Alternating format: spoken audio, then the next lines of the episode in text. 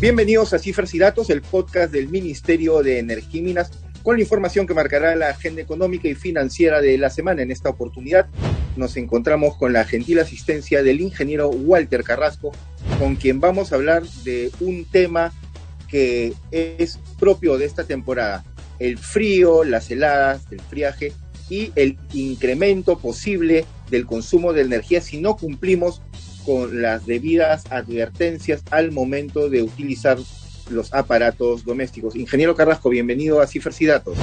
Eh, buenos días, Gastón, y a vuestra disposición para las consultas que ustedes quieren, quieran hacerme. Muchísimas gracias, ingeniero. Lo primero, como mencionaba, es el, tema del ahorro energético. En invierno solemos eh, depender mucho más de la terma, de los servidores de agua, de la calefacción en algunas ciudades de nuestro país y esto evidentemente a fin de mes va a hacer que nuestro consumo eléctrico se dispare.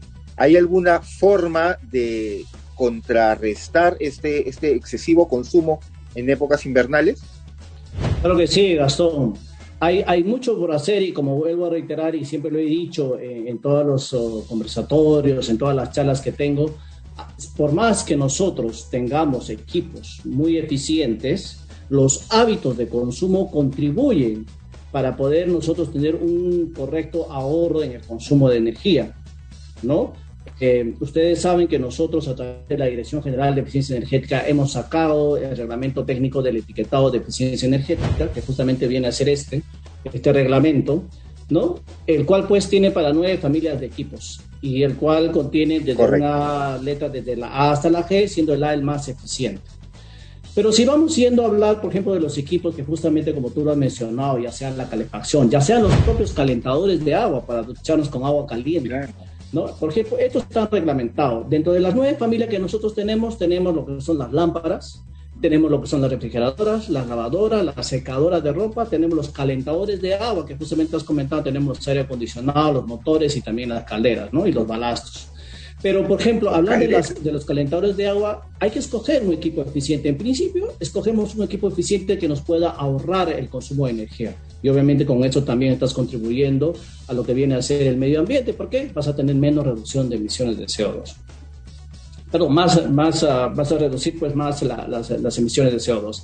Entonces, la intención es que a, esto, a este equipo que tú tengas eficiente se sume lo que son los buenos hábitos de consumo. ¿no? En el caso, por ejemplo, de una terma, es encenderlo una hora antes, nada más, a veces lo dejamos todo el día y obviamente se dispara el consumo de luz. Ahora hay mucha gente que acá, incluso en Lima y en otros países, del, eh, perdón, en otras regiones del país, se está utilizando lo que vienen a ser los calentadores. Los calentadores estos para poder calentar el ambiente, por ejemplo, si bien no está regulado en el, en el reglamento técnico del etiquetado de eficiencia energética, ya pronto lo haremos, este, hay que comprar siempre un equipo que tenga por lo menos algún tipo de, sello que garantice que sea eficiente. Y a esto vuelvo a reiterar, usar lo que viene a ser la parte de los hábitos de consumo. Es decir, si tú tienes un calentador, no es que lo dejes enchufado toda la noche, déjalo una hora y desenchúfalo. Y con lo caliente que está, va a seguir calentando tu habitación, por ejemplo. Entonces, de esa manera también estarías ahorrando. Como vuelvo a reiterar, los hábitos de consumo son muy importantes. Ya nosotros nos estamos encargando de poder elegir eh, o de poder tener en el mercado equipos eficientes y va a depender mucho de la elección que ustedes puedan hacer al momento de comprar. Ahora, eh, con el tiempo y la tecnología que ha avanzado, ya los precios han, disminuido. Antes, hace el 2017 que se aprobó este reglamento, teníamos equipos, pues, que el más eficiente obviamente costaba mucho o había mucha diferencia frente a uno que era menos eficiente. Sin embargo, ahora, a la fecha, ya los, los equipos, los precios de los equipos se han puesto casi al, al, mismo, ¿no? o sea, no es mucha la diferencia. Por eso hay que elegir con un etiquetado o con una eficiencia que sea, pues, la que me permita ahorrar. Y a esto, como vuelvo a reiterar, se suman los hábitos de consumo. Ahora que usted habla de hábitos de consumo, mencionó lo de las letras A, B, C, D. Cuando uno va a una tienda de electrodomésticos y, ve productos, por ejemplo, de línea blanca, y quiero comprarme una terma o quiero comprarme un calentador de agua, tengo que fijarme en la letra, porque mucha gente ve estas letras en colores rojos, amarillos, verdes y no sabe qué es. los que tengan A, B y C son los que tienen eh, un consumo, eh, realmente son equipos eficientes, que te consumen menos energía o te ahorran, vamos a decir así. Y los de D y E tienen un consumo promedio. Y los de F y G, F y G son los que obviamente los equipos ineficientes o los que más gastan en el consumo de energía. Vuelvo a reiterar, si la elección es del usuario, ¿no? ¿Qué puedes elegir? Y obviamente lo que nosotros recomendamos es el más eficiente que viene a ser el agua. Pero al margen del equipo, los hábitos de consumo que pueda tener un usuario ah, es muy importante porque ese va a ser el que va a marcar las pautas para poder generar este ahorro que nosotros tenemos en nuestra facturación. Eh, igual, por ejemplo, sucede ahora mucho, la que pasa por el frío, estamos utilizando muchas lámparas. ¿No? Y lo que está pasando, e incluso yo había escuchado que hay que volver a, la prehistoria con poner lámparas incandescentes. Yo les digo, hombre, si bien las lámparas incandescentes te pueden calentar, entre comillas, te calientan el ambiente, pero a la vez también te están consumiendo mucha energía.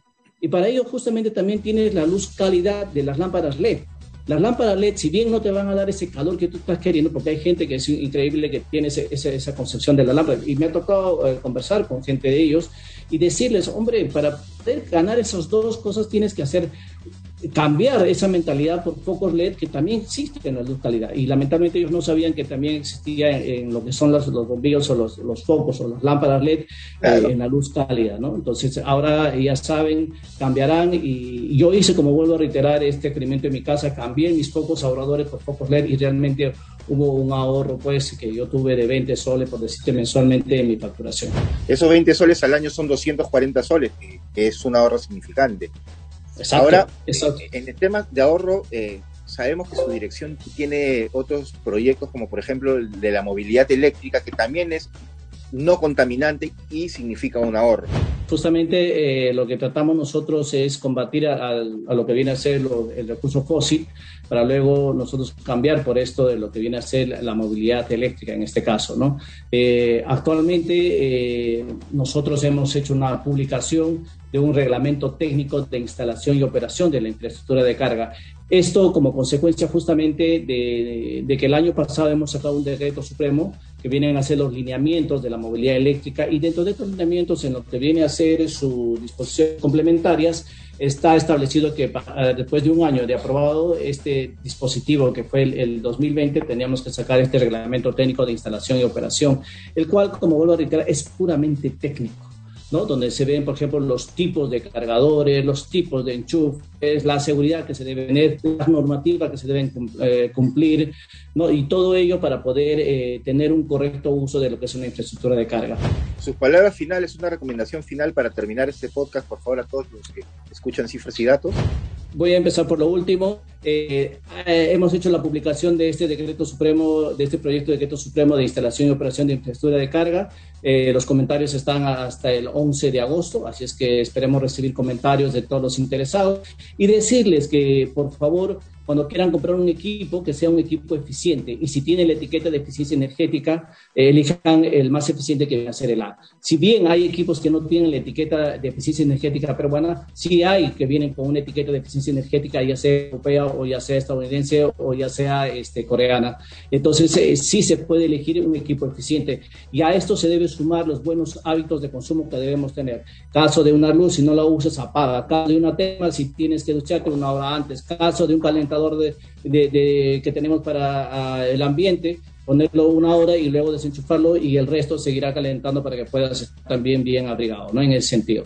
Así es que nada más esas recomendaciones. Recuerden que no solamente es un equipo eficiente, sino también los, hábitos que puede tener uno.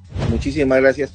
Ha sido entonces el ingeniero Walter Carrasco de la Dirección de Eficiencia Energética. Nosotros los dejamos, no sin antes recomendarles que continúen eh, siguiéndonos en nuestras diferentes plataformas digitales. Pueden suscribirse a nuestro canal de Instagram, Spotify, nuestro canal de YouTube y seguirnos en las redes sociales como Twitter y Facebook. Por su atención, muchas gracias.